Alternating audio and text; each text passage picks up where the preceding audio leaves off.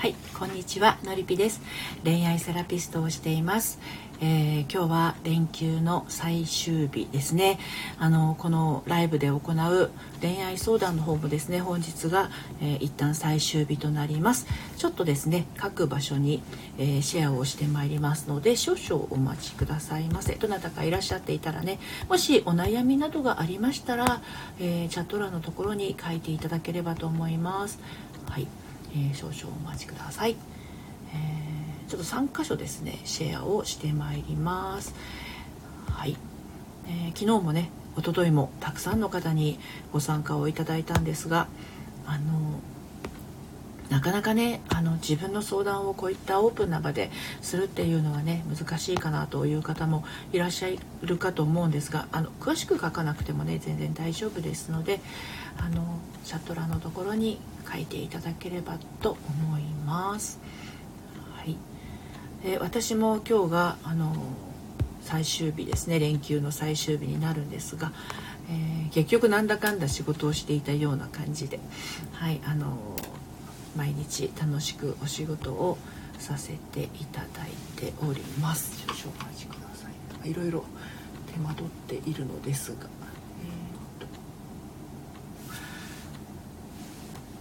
ー、よいしょ。えっ、ー、とね昨日なんだろうなあのいろいろお話をちゃえっ、ー、とお話をお伺いしてたんですけれどもあのこのね、ライブ配信の中でお話をお伺いしてたんですけどやっぱりね自分の思いをそのまんまこう思ったまま伝えられる人っていうのは強いかなと思いますね。あとは自分の感覚に非常にこう何て言うのかなあの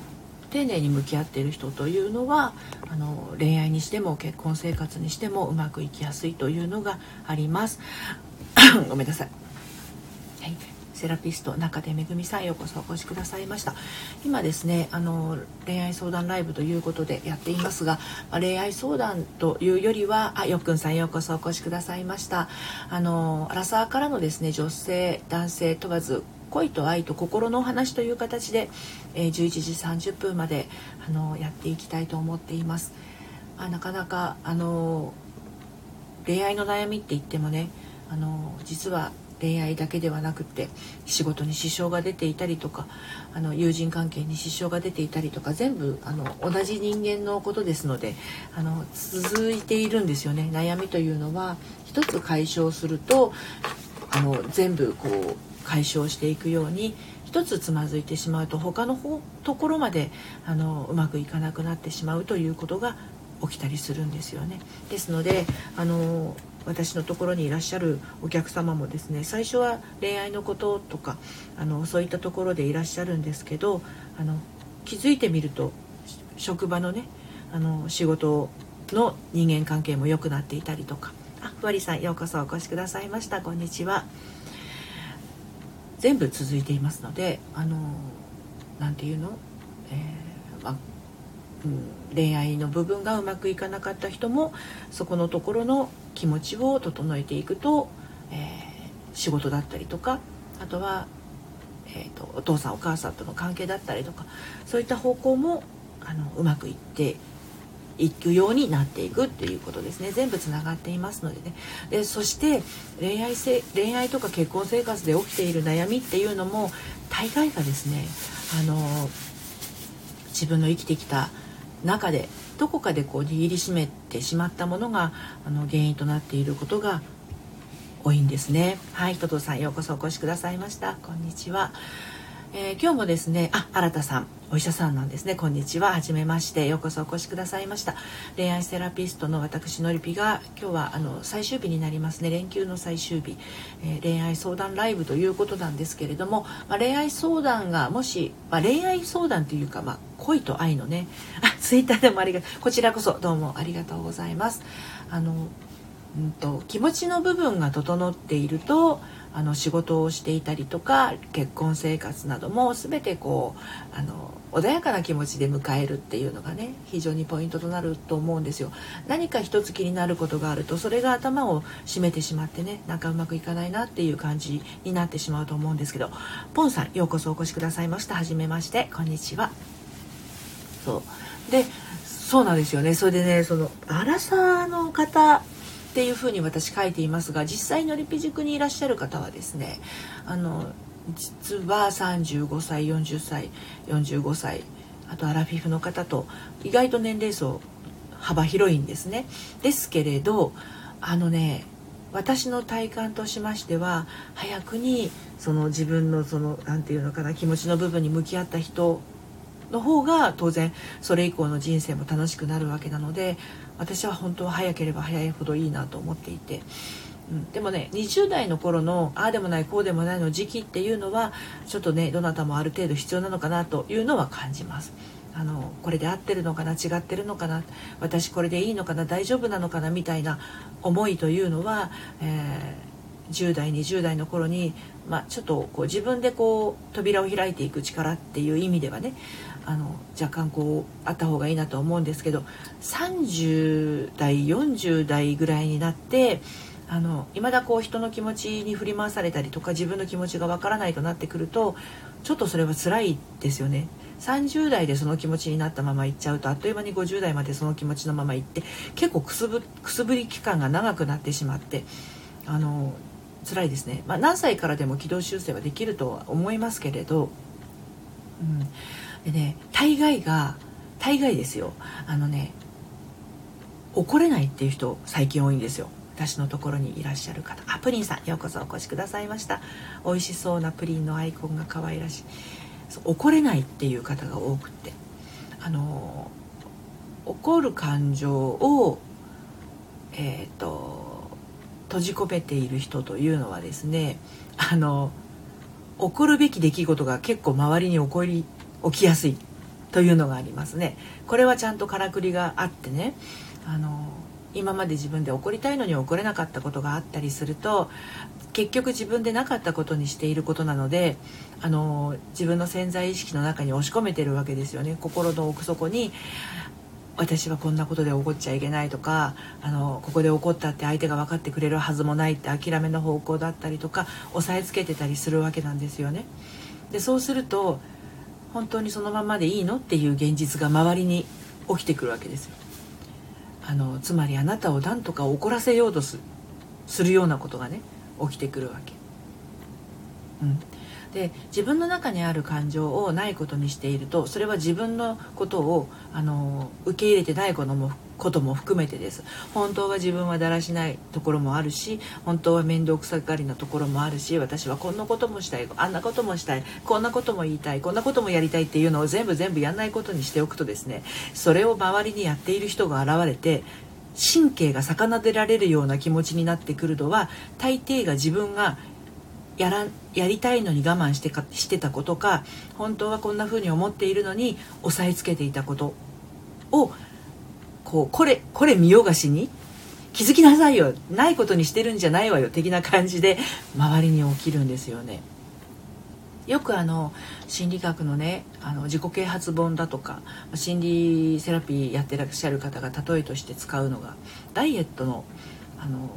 ダイエットをしている人がいたとします。例えばね自分は甘いものも我慢してちょっと体重が、ね、1キロ減ったらご褒美で食べようと思っているようなもの。例えばプリンさんがいらっしゃったのであれですけどプリンとかねあアイスクリームとかそういったものはちょっと自分の体重に変化が出たらとかあとはウエスト周りを測ってサイズダウンができたらあと3センチ減ったら私はご褒美であのそういったものを食べようかなって思ってる人がいたとしますよ。でそれがあの職場だったりとかであとは旦那さんとか彼氏があの全然そんなことをあなたのことを考えずにバクバクバクバク甘いものを食べてたらイラッとしません？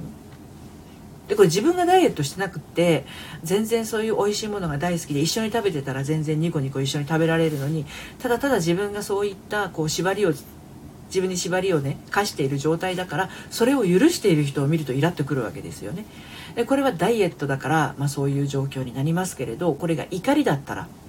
自分はあの女の子だからそんなにプンプンしていたらあの女の子はそんなに怒るものじゃありませんみたいな小さい頃にお母さんに言われていたりしてそれをあの我慢する我慢してニコニコしているとお母さんとかお父さんがいつも誰々ちゃんは可愛いねいつも笑顔で可愛いねって言ってくれるんだけどプンプン怒ってるとそんな顔してたらブスよとかねそんな風に女の子が感情をあらわにするんじゃありませんって言われたらもう嫌でも閉じ込めちゃうわけですよその時に。でも人間って喜怒哀楽があってこその人間なわけであのその感情ないことにしているとですね周りに感情をむき出しにしている人が現れてしまってなんであの人があんなにプンプンしてるんだろうってあんなにプンプンしないで我慢すればいいのにみたいなことになるんだけど何を隠そう自分が一番そういうプンプンを我慢しているから周りにそういう人がいるとちょっと気になって気になってしょうがないみたいな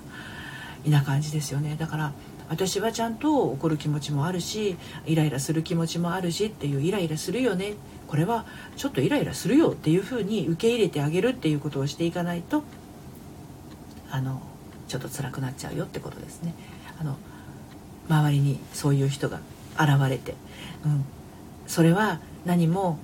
あの自分がそれを簡単に言っちゃうと引き寄せてるってことにもなっちゃうんですけどなぜかって言ったら自分が抑え込んでるからっていうことですよね。だから自分がちゃんと感情を感じて私今怒ってるかもしれないっていう。で怒ってる気持ちがあってその怒ってる気持ちがちゃんと出してあの解消できればそれは怒りだったりするんだけど怒っても怒ってもなかなか気持ちが晴れないってなるとそれは実は怒りじゃなかったりっていう風になってくんですけれどね。そういう本当はどうなのかっていうところがちゃんとこう自分で腑に落ちてないとうん毎日がすごく悶々としたあの日々になってしまう、まあ、大体のりび塾にいらっしゃる方もそういう状態なのででその中で最近は怒れないっていう方が多いかな怒ったことがありませんとかあの悲しいっていうのは分かるんだけど怒るが分からないですっていう方は意外とあの多いんですよねこれこの聞いてくださってる方がもしね何かこう普段の暮らしの中で、えーと、悩んでいることとか、うん、あったらねどうぞチャット欄の方にね書いてみてください。で私あの、えーと今月そうねもう来週ですね。19日からオンラインサロンを始めますけれど、まあ、そういった場所ですと、まあ、まあここにねそうそう悩みを書くっていうのはハードル高いと思いますけどね。あの閉じたところにであのどんな悩みがあってでそこではあの限定の配信をもうちょっと詳しいところをサンプル例を出してねお話をしたりとか、まあ、あの iPhone iPad などを持ってる方がいらっしゃったらあのこういったこうこの場でつながって実際にお話をしながら、えー、お伺いするっていうこともできるかなと思いますがいかんせんここちょっとオープンすぎてしまうので、まあ、そういったのはあのこれからやるオンラインサロンでねやろうと思っているんですけどご興味あったら説明欄のところから遊びにいらしてください。今日のお昼からね LINE で募集が始まります。そう。で悩みのね種っていうのはうん外から運ばれるっていう風に自分の環境から運ばれるっていう風にあに感じてらっしゃる方も多いと思うんですけどそれはあくまでもきっかけでその根底にこうダメ出し自分がダメ出しをしたものがあの原因となっていることがすごく多いんですよね。なのであの本当に根深いような悩みっていうのはね一人一人のそのセッションの中で対応していくっていうのが大事かもしれませんがでもあの小さな気づきでねあのすっきりしてしまわれる方っていうのも結構いらっしゃいます。だから何も全てが全てあのヘビーな悩みを抱えてるっていうよりはほんの少しその自分のつま先というかあの方向性を変えてみるだけで、えー見えてくる世界って変わるじゃないですか昨日もちょっとお話をしましたけど正面ではものすごくこうなんだろうな嫌な光景が繰り広げられていたとしてもちょっと90度横にねつま先の向きを変えると別世界が広がっているっていうことはよくありますし、ま、後ろを向けばまた違う世界が広がっていますので見たくない世界を見続けているっていうのは自分が選んでいるということですよね。でその自分が選んでるんだっていうのをまず気づくというのが第一なんですけどあの自分が選んでいるものがおかしいなと思ったら選び直せばいいだけの話でねこんなの私はいらないっていう決心ですよねじゃあ何が欲しいのかなっていうふうに考えた時にこれが欲しいっていうふうにちゃんとこう自分の気持ちを言える人と欲しいが言えないっていう人もいらっしゃるんですよね。あの欲しいものがわからないっていう人もいます。でそういう方の場合は大体がね、あのあともさんようこそお越しくださいました。こんにちは。はじめまして。今ねあの恋愛セラピストの私のりぴがあのアラサーからの恋と愛と心の話ということで11時30分までライブ配信をしています。はい。そう。で欲しいっていうものがね ブロッコリー体にいいです。あのブロッコリー体にいいです本当に本当に。あのマヨネーズ炒めとかチーズで焼いたりすると美味しいですよね。ただただ単に塩コショウも美味しいですけれど。あのなんだっけ？何言うんだか忘れちゃったよ。そう欲しいっていうのが言えない人がいますって話だったんですけどあのそれはパートナーシップの上でもそうですよね。欲しいっていうのはしたいっていうことですよね。これが欲しいこういうふうにしたいっていうこと want の部分なんですけどこれが素直に旦那さんに言えなかったりとか彼氏に言えないってなる場合その自分がそれを言うこと発することを自分に許可してないということがあったりしますね。自分に許可を出すことがめちゃくちゃ怖いっていうのはあの自分に許可を出した時にあの嫌なことが起きたからっていうことも大きく要因となっている場合があります。結局、うん、と小さい頃ってあの本当に屈託なくわがまま放題してたはずなんですよどんな赤ちゃんもねもう本当にお腹が空けば泣くしあのおむつが気持ち悪ければ泣くし、ね、気に入らないことがあれば泣くし、うん、お腹が満たされていればニコニコしてうとうとして眠るしっていう感情のままにあの過ごしていたはずなんだけれどそれがいつしかあの我慢ということを覚えるわけですよね。今はダメっていうのを赤ちゃんの本当に喋れない頃っていうのは我慢なんてないじゃないですか待っててっていうのはむしろお母さんたちの方が早くしないと泣き止まないとか早くしないとあのね泣きすぎて引きつけを起こしちゃうかもしれない。親の方がおろおろして早くこの子をどうにかしなくちゃって思ってくれてたのがある程度こう喋れるようになったりとか物分かりが良くなってくると我慢待てっていうものを覚えさせられるわけですよね。でその我慢っていうのの度合いがねそれでも我慢できない子っていたと思うんですよ小さい時。いませんでした？幼稚園の時とか小学校の時とか。我慢できない子。あの先生の話聞く時はじっと座ってなさいって言われてみんな座ってるのにうろちょろしてる子とか自分のやりたいがままに動いてる子とかいたと思うんですよでまあ、あの先生まあまあ困らせるタイプなんだけどそういう子っていうのは自分のしたいがままに行動しているから本人は幸せなわけですよ周りはともあれね。だけどあのそういうのって何て言うの？おのずとその身についていくことなので必要以上に我慢することでもないじゃないですか。で我慢するとお利口だね偉いねって褒められる。あハーモニーさんようこそお越しくださいました。こんにちは。我慢すると褒められる。ね、いい子にしてると褒められる、うん、やっぱり人間褒められると嬉しいわけですよ。だからあのいい子にしてると褒められる。我慢してると褒められる。何かお勉強ができると、うん、ご褒美を買ってもらえる。ねそういう感じでなってくると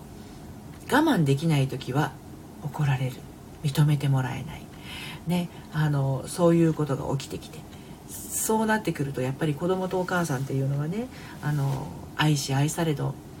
状況で、ね、絆がお腹にいる時からできているので大最愛の人に愛されないっていうのはもう命が危ぶまれるほど辛いことなので我慢してしまうわけですよね。それでも反抗的な子供もいますよもちろん。自分のやりたいことを通す。おもちゃ売り場の前で仰向けになってバタバタしてねあの泣き叫ぶみたいな。うん、でもそれができてる人はまだ自分の感情っていうものを分かってるわけですよ。もう絶対に欲しいが言えるから、うん、だから大人になっても私はこれが欲しいっていうのがちゃんと言えたりするんだけどもうそんなことをしたら後でどうなるか分からないっていうようなものが幼い頃のああ青広一生さんようこそお越しくださいました。いつもありがとうございますそうなってくるとねあのもうもうあの自分の願望というものは、えーと、お母さんのご機嫌に左右されるものみたいな思い込みがあのできてしまってねそれがあのいつしか取れていけばいいんですけどあ自分はそれでも私は自分で自由にやっていきたいっていう風になればいいんだけどそうならないまま大人になっちゃうとやっぱり人の目が気になるとかあのこう言ったらどう思われるんだろうかとか全部つながっていたりするんですよね。うん、だからあの自分の意見が言えないとかあの周りの言動にビクビクするとかっていうことが起きてしまう。であのこれ今恋愛相談ライブなのでハーモニーさんもねヒロさんも何かこう今悩んでいることとかあのあホリンちゃんようこそこんにちは今ホリンちゃんが目に入らずにハーモニーさんとヒロさんに飛んだけどホリンちゃんの存在がもういつもあのいらっしゃるのが当たり前な気持ちでいるからかな。ホリンちゃんようこそお越しくださいました。こんにちは。そうそう。まあ、今日おかげさまで3日連続この珍しい時間にライブをしてね最終日を迎えましたので、まあ、心のお話をねつ つらつらとお話ししていってもいいんですけど、あのー、うん、悩み相談でもありますので何かこう恋愛面でとか、まあ、恋愛面じゃなくても大丈夫です。あのお仕事面でも対人面でもいいですのであの困ってることとかこういう時はどうしたらみたいなことがありましたらあと8分9分ぐらい。最終日にてライブ参加できましたぜ。ハモニさん本当にありがとうございます。お忙しい中お越しくださって。連休はどんな風に皆さんお過ごしされましたかね。あの寒くて寒くてねなかなか外にあの出るのもあれですが今日の私の住んでる千葉県船橋市はですねうん薄日が差しているっていう感じで空は灰色です。ヒロさんこんにちは。あの外は寒いです。でも北陸の方とか上越の方とか、まあ、日本海日本海側の方はねめちゃくちゃ大雪になってしまってるのでまあまあ本当にねあのー、寒いわコロナは増えるわで変異種は出てくるわでなかなか安定しません。今日成人式なんですよね。そういえば成人式の方もあの成人式の式典がねできる地域もあればちょっとできない地域もあったりしてなかなかこう独特な、ね、状況の1月ですけれどせめて気持ちだけでも明るく持ちたい明るく持ちたいというか自分らしくありたいっていうふうにそれは本当にあのささやかな願いですよね。うん、ハモニさん。猫の世話を通してなんか見えてきてる気がします。感情の原点みたいです。あそうですね。動物と接しているとあのそういうのに気づくっていうのはありますよね。動物は本当にあもうあの気の向くままにですよね。あの何て言うの？あこんなに自然にしてて気の気気が向いたら眠って気が向いたら起きて気が向いたらご飯食べて伸びをしてあの暖かいところを自分から探しに行ってそこにちょこんと座ってみたいな。で自分で選んでるじゃないですか。猫は猫なりに。ワンちゃんもそうだと思いますけどね。その自分の快適な部分を自分から探しに行くっていうそういう動物的な部分をもっと大切にした方がいいのかなっていう感じですよね。はいホリンちゃん。だんだんリラックスして彼からの返事待てるようになって。あよよかったですホリンちゃん。そうですよね。やっぱりね自分の頭の中に置いてあるものがあのガチガチに固まっていますとですね肩も首もあとは胸の辺りも凝り固まってしまいますのでもうどうぞあの時間というのはねあの無限なようでいてやっぱり有限なので命ですよねそう考えるとね。あのこの1分1秒これを聞いてくださっている1分1秒も命の時間を使って聞いてくださってるんだなと私は思っているので本当にありがたいなと思っている。だからこそ少しでも気分よくあの過ごせるようなねヒントをお伝えしているつもりなんですが。はい人戸さん昨日妹の写真を撮った以外はずっと家で寝て過ごしています。明日からの仕事のために英気を養い中です、うん、寝て過ごすっていうのも体が欲していることだと思うのですごくすごく大事なことですよね。寝たい時は寝る。で動きたい時は動くっていうふうに自分が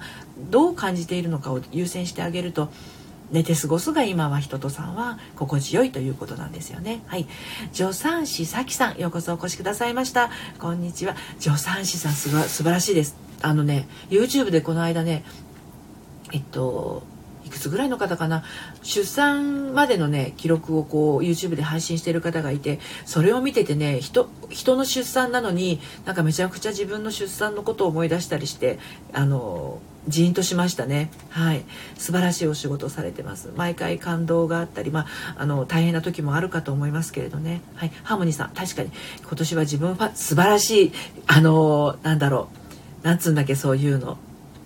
素晴らしいなんていうの。あの掲げ方掲げていることが素晴らしいです。自分ファースト最高です。はいともさん。本当にブロッコリーは体にいいです。そうですね。ブロッコリーは体にいいです。うんうん。ヒロさんふむふむ。はい。さきさんこんにちは。ハーモニーさんそれですよね。本当自分がどう過ごしたいか素直に自分を感じよう。そうなんです。自分がどうしたいかっていうのをねすごく大事に。でそのどう過ごしたいかって感じたんだけどそれができないっていう時があのあるかもしれないんですけどそこをちゃんとなんであの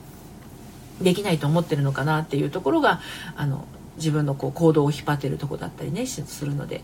まずは自分を感じるとこすごく大事ですね。はいヒロさん。ちょっと出先で電波微妙なのでまた来ます。素敵な一日を。はいはい。あのお顔出しありがとうございました。はい伊勢さんまたとひおりんちゃん言ってます。そう電波状況ねあの微妙なところだとあれです、まあ、この放送はアーカイブに残していきますので後からでもねあのお聞きいただけますがこれからそのなんだろう1月19日から始まるオンラインサロンの限定配信もアーカイブは残していきますのであのどなたでも後からまたタイミング合わない方もお聞きいただくことは可能なんですね。であの今日のお昼から、うんと、第2期のメンバーさん募集を5名様ね LINE の方から受け付けますけれどその後多分もう2月の下旬ぐらいに募集っていういう感じになるのかなというふうになります。はい、人と3、えー、平日は朝早くから夜遅めまで仕事で自分の時間がほとんどないのでお休みの日は自分の気持ちを優先させてあげようと思います。どうしても休みの間にやらないといけないこともありますが結構ハードなね毎日をあの過ごされてるんですね。大変です。ねお疲れ様です。はいハムニさん人とさん素敵です。そうですね。あと土日は無理やりでも休むことにしました。大事。めちゃくちゃ大事です。土日ってその休日というのは本当に何のためにあるかって言ったら自分が自由に過ごすためにあるっていうねものですよね。まああの私の場合はあハーモニーさんありがとうございます。と人とさんからの素晴らしいあのメッセージが来てますけれど私の場合はですねまあまあそんな朝から晩までっていうことはないんですけれども仕事がねあの仕事しててもあの気持ちが落ち着いてるっていうかあの楽しいっていうのとちょっと違うんですけれどね楽しいとか嬉しいとかっていうよりも温かい気持ちになるっていうところこれはたとえ仕事が朝早くから夜遅めまであったとしてもどんなに仕事がハードだったとしても、まあ、お仕事の内容にもよるかもしれませんけれど温かい気持ちで仕事をするっていうのをあの心がけるとお仕事の時間がですねあの楽しくなるじゃないかなと思いますね。私も結構パツパツにセッションが1日に3件入ったりすることもあるんで、はあ、明日は3件もセッションがあるって思う時もあるんですけれどでもそれでもですねセッションしている時は非常に温かい気持ちになるんですよ。でまあ、あのセッションだけじゃなくって、まあ、こういった配信をしている時もだしブログ書いてる時もだしツイッター打ってる時もだし LINE の発信をしている時もそうなんですけど温かい気持ちになるでもう一個私恋愛関係だけじゃなくってあのパソコン苦手な企業女子の4次元ポケットって言って企業女子さんのサポートもしてるんですけれどそちらもですね温かい気持ちになるんですよ。はい、で思い起こせば自分に合わない仕事をしてた時っていうのは温かい気持ちには慣れていませんでした。でさっき思ったんですけど助産師さきさん。あの助産師さんって命に関わる仕事ですよね。なので毎回パッションを生み出すサポートをしてらっしゃると思うのでもう自然とこう熱い気持ちに毎回なる、まあ、もちろんその生まれて生きて生まれてくる赤ちゃんばかりじゃないかもしれないんだけど非常にこう情熱を感じやすいかなというふうにありますが例えばデスクワークだったりとか、まあ、あのえっと接客業だったりとか、ね、あのコールセンターだったりとかどんな仕事でもそうなんだけどあの温かい気持ちを持って仕事するっていうのはこれ誰でもできると思うんですよね。うんそうですよね、さきさんね。めちゃくちゃ辛いことももちろんありますけど、すごい幸せな仕事です。この、これです、これ、これです。これを仕事でも、あの、恋愛でも、え結婚生活でも、持てたら、こんな幸せなことはないと思うんですよ。あの結婚生活だって恋愛だっていいことばっかりじゃないですからねやっぱり自分の気持ちをどう伝えていいか分かんない時もあるしあのなんかこう楽しい気持ちになれない時も当然あるわけですしそんな時に自分がどうあるかどういうどういう気持ちになるかっていうところが生きている喜びになるだから何て言うの？あの昨日もちょっとお話ししましたけど朝起きた時に今日は一日笑顔で過ごそうっていう風に決めるのはいいけれど笑顔になれない日もあるんだよっていうのをちゃんと自分で感じられるかどうかっていうことですよね。でそれがひいてはあの自分がこう大事に扱われなかったりした時にちゃんとこう健全に怒りの気持ちが持てたりとか、ね、自分がこう嫌な言葉を浴びせられた時に健全に悲しい気持ちになれるとか。そんな時まで笑顔になってる必要はないじゃないですかね。うん。それ自分の感覚にちゃんと正直に生きられるかどうかっていうのが大事かなと思います。ハモニさんそういうお仕事をしたい。仕事ほんと全然あったかくないくしょ。そうなんですか？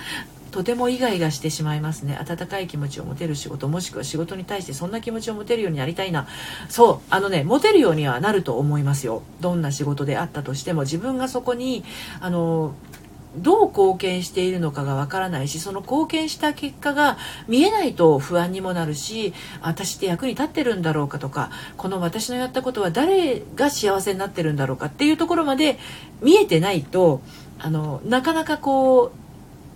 目の前の雑務があの終わらない果てしないこう試練のように思えてねあの楽しくない気持ちになっちゃうかもしれないんだけどハーモニーさんのそのやってる仕事によって幸せになってる人が絶対いるんですよ。どんな仕事もそれはそうです。あのそうね。私昔やってた仕事私は20代ヤマハでエレクトーンを教えてたんですけどその仕事は好きで音楽が好きでやっていましたけどそれは音楽が好きでっていう自分側のね問題なんだけどあの習いに来てる人がその音楽をあの習うことで自分の生活になんかこうほっこりした時間が持てたり自分が演奏できることで日頃の嫌なことを忘れる集中する時間が持てたりとか、えーと、自分が演奏することで家族の誰かがあの癒されたりとかっていうこともあるじゃないですか。で私の場合は小学校5年生から習って、えー、っと18歳19歳ぐらいから結婚披露宴会場ですとかレストランで弾くようになったんですよでそうするとレストランに来ている人のお食事が楽しく進んだりとかあとは披露宴のその一生一度の場で私の演奏でそこにいる人が何かこう温かい気持ちになったりとかっていう幸せの輪って何かしらこう広がってるはずなんですよね。でそうパソコンを教える仕事もパソコンができることによって職場でその人がちょっと自信を持って業務に取り組めるようになったりとか。あとはねフリーペーパーのパドって知ってます？地域情報誌パドの、えーと、広告編集の仕事をしてたことがあるんですけどあのお客様が広告を載せてそれによってあの新しいお客様が来ればそのえっと、掲載した人はあの新しいお客様との出会いが生まれてそしてそこに来たお客さんがその人の商品を買うことによってあのまた豊かな気持ちになれたりとかっていうま全部循環してるんですよね。そういうものが見えている人と見えていない人だとちょっと気持ちの上がり下がりっていうのはねあの違うかもしれないですね。はい人とさん。教育関係なので目の前の人たちに即効性があるわけではなくてすごい苦しいなと感じる時がとても多いです。毎日同じ日はないのでそういう意味では面白くてやりがいを感じます。ただ仕事量はえげつないのでそういうのでめいってしまうもありますか。なるほどななるほど。教育関係だとうんと即効性は確かにないです。私もそのえパソコンの方も今日エクセルのあの関数を教えたからといってもうすぐにそれが役立てられる人もたまにはいますけどあのそこに行き着くには少し時間がもかかったりとか、まあ、確かにその飲み込みの速度とかもありますしね教育関係私の友達でも小学校の先生やったりとか中学校の先生やったりしてる人は本当に朝も早いし夜も遅くまでしてたりとかっていうのもありますしね。うん、でもその成長過程を見るあのすごく楽しい、えーと気持ちもご褒美のようにある時やってきたりもしますよね。毎日同じ日はないっていうの本当そうだと思います。私も本当に毎日本当に毎日同じ日ないですね私もね。うんうん。仕事量がえげつないっていうのはなかなかねハードですけどでもそれをこなせている人とさんご自身をまず褒めてあげるといいと思いますよ。あこんな量私やってるんだなって。こんなだこんな量私なかなかできないのにこんな量やってる私すごいなっていう風に褒めてあげてそして土曜日と日曜日はもう今日と明日はお仕事さよならって言ってあののびのびあのしてあげるとねあの自分自身が喜び喜びますよね。うん、でそういったあの緊迫している場時間と緩んでいる時間をちゃんとこう自分の中で持っているとメリハリのある毎日になるんだけどあの休んでいる日も緊迫した状態仕事している時も緊迫した状態だとあのもう本当に嫌になっちゃいますからね。うん、逆にえっと、仕事してる時も緩んだ状態で休んでる時も緩んだ状態もう伸びきったゴムみたいな暮らしをしていてもあのなかなかその状況に満足は得られないと思います。のりぴ塾どっちかっていうとどっちも緊迫している人が多いかもしれません、うん、なだから緩め方がわからない人、うん、だからオンラインサロンはその本当にゆるゆるに緩めてもらう時間を持ってもらうようなヒントをお届けしたりとかしたいなと思ってるんですけどね。やっぱり緊迫して要は要はつまりですよ。頑張り屋で甘え下手であの何、て言うのかな。しっかり者完璧主義。この辺りの人が多いかなと思いますね。多分。はい。ハーモニーさん、皆さんの状況が聞けて、見えて、とても良いな。ね、いいですよね。はい。えー、人とさん、自分を認めてあげるのが苦手なので、意識して認めてあげる。あのね、湧いてきた感情をあのそのまんまそうだねっていう風に感じてあげるとこからですね自分の感情に気づきにくいっていう人多いんですよ。うん。ハーモニーさん、緩め方わからない族です。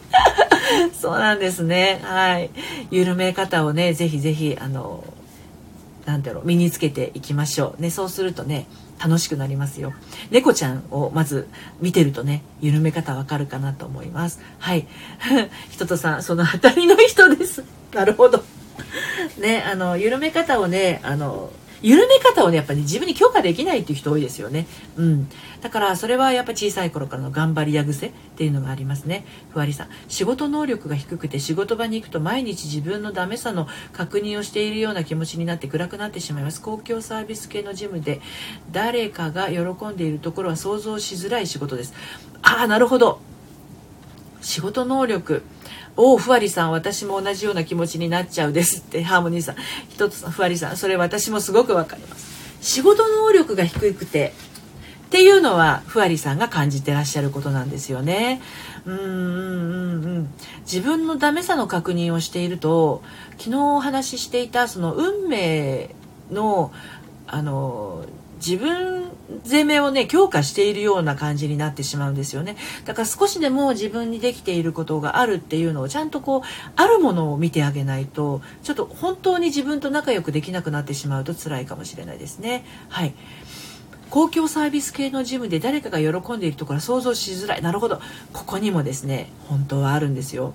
あのふわりさんがやってらっしゃることが誰かの喜びに誰かの幸せにつながっているというところが見えるとねいいですよね。自分で気づけるといいんだけど意外と自分で気づけないところって多いんですよね。自分のやってる仕事ってね、うん、例えば私がこの放送をこれこんなの話したって誰の力にもなってないだろうなって思いながら話していたとしたらどうですか？っていうことですよね。うん、こんなの話してもきっと誰も興味ないよって思ってたら私この放送をすることがまずなくて、うん、自分の中にこんな話しても誰も楽しいと思わないしつまんないと思うから話さないどこってなったらっていうところなんですよね。うんうん。さきさん。私はオンオフがパチンと切り替わるタイプなのかもしれません。家に帰ると仕事ので失敗したこととか思い出さなくあ最高です。それは素晴らしいことだと思いますよ。うん。さきさんこの切り替えができている人は本当にあのさっきのゴムが緊迫している状態と緩むという状態がちゃんとできているということなので素晴らしい。ふわりさん共感してくださる方がいて嬉しいです。はい。ハムニさん今日公共のジムとか私とかもめっちゃきっとお世話にそうでしょ？ねハーモニーさん そうですよね。そうなんですよ。ハーモニーさん間接的にでも世の中のことは大体間接的です。例えば今日あの朝ごはんに食べたパンとか。ねあのコーヒーを飲む時とか。これ誰が作ったかわからない陶器。でその陶器の元となるもの。それからコーヒーのその原料となるコーヒー豆。コーヒー豆を加工した人コーヒー豆をまいた人。すっごいつながってるじゃないですか。ね堀井さんさきさん素敵 横木さんよくそいらっしゃいました。こんにちは。さきさん、そうなんですね。ボケっとしているだけなのかと思っています。でさきさんはご自身が自分からそういうなんだろうな、自分の感覚がちゃんとそれを選んでるっていうことだと思いますよ。緊迫している状態と、あ、私はここは緩めとこっていう感覚が、あの、すごく自然に回っている状態なんだと思います。人とさん、私は公共のジムさんは本当にお世話になっています。いてくださってありがたいなととても思います。読んでるかなふわりさん。こんな感じですよ。だからね、自分のやってることっていうのは、自分じゃわからない。その場においてバタバタしてる時は絶対わからないんだけれど、横木さんこんにちは。これが、あの、本当に感じてくださっている人がいるんだと思ってやるのと、こんなの私、仕事量、始めまして横木さん。あの、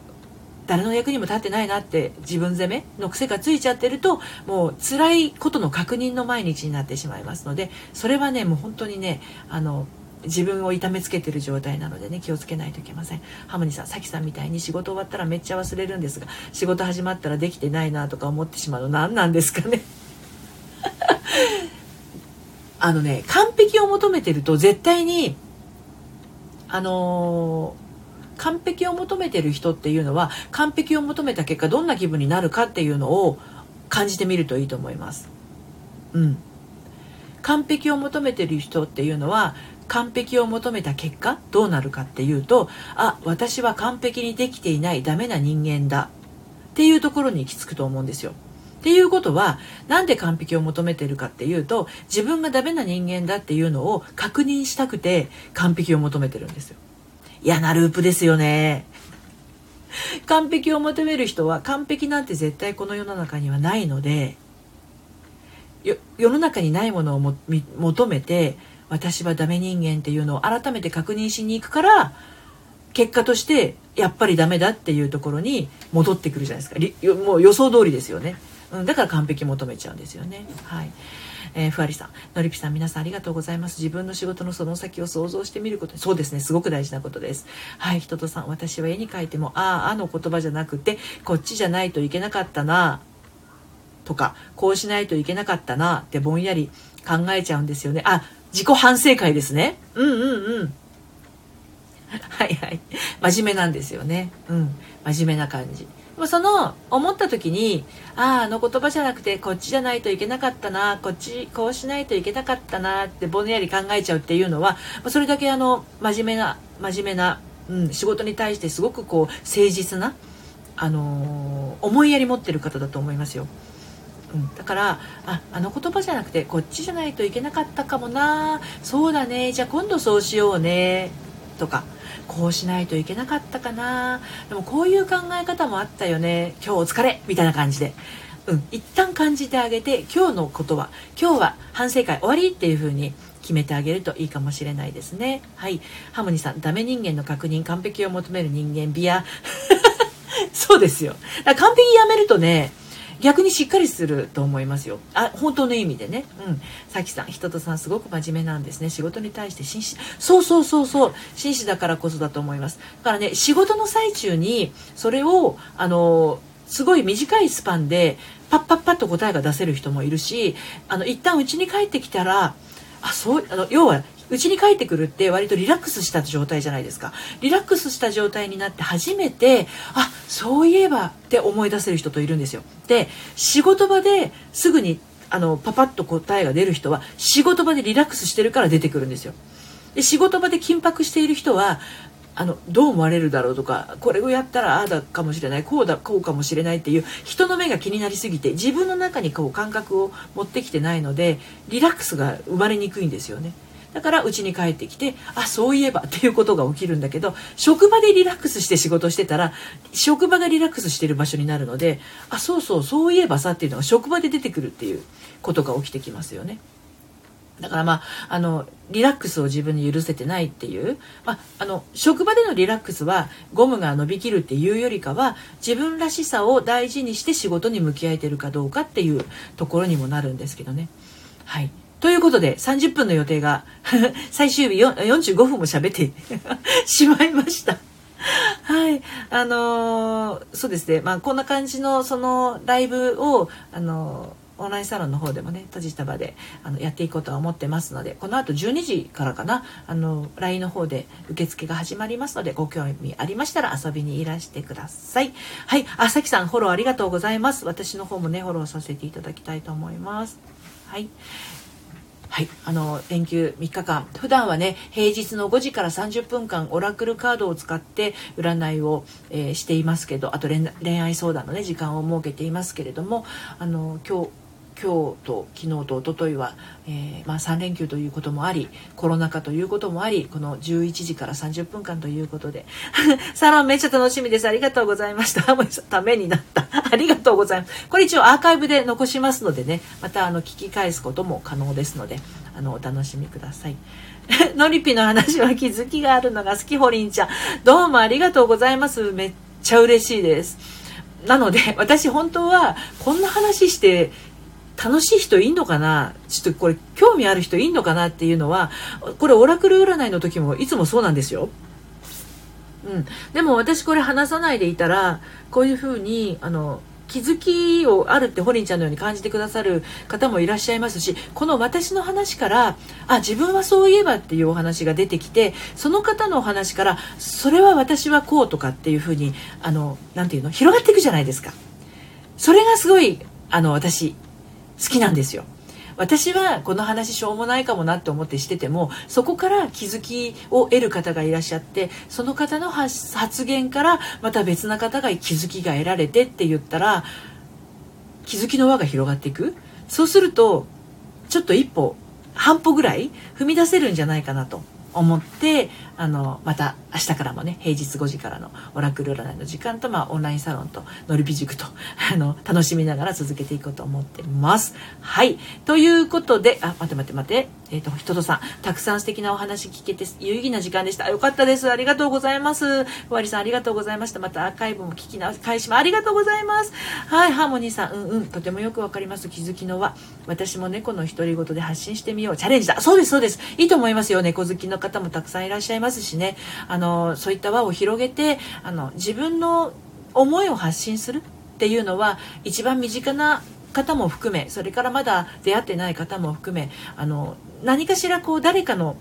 あのハッピーにつながっているはずですからあのそんな輪をどんどん広げていきましょう。はい。さきさん、ありがとうございました。勉強になりました。こちらこそ、お忙しい時間に来ていただいてありがとうございました。ほりんちゃん、私も私の絵は何になるんやろうって思う。ね、だけどホリンちゃんの絵ですごく癒しをいただいてたりとか勇気をもらってる方もたくさんいらっしゃるっていうことですから皆さんね自分がやってることをあの何て言うのかな腐らずに腐らずに真逆真逆ですよねもう大切に大切にあのなんだろうなかけかけがえのないものとして、うんと、周りに届けていきましょう。はいということで今日はこの辺りで終わりにいたしたいと思います。最後までね、長い時間聞いていただいてありがとうございました。ではまた今後ともよろしくお願いいたします。それでは皆さん、さようなら。また。はい、ありがとうございます。ハートたくさんありがとうございます。